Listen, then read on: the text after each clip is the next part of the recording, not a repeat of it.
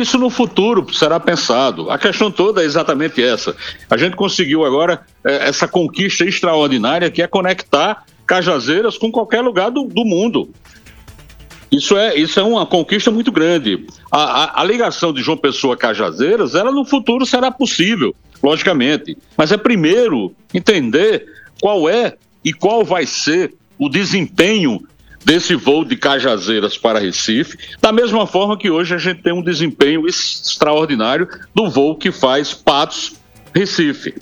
Então, isso é muito importante. Essa conectividade com João Pessoa, ela levaria o passageiro que quer ir para Rio, São Paulo, Brasília, Estados Unidos, Europa, etc., vir para João Pessoa, mas não ter essa conectividade.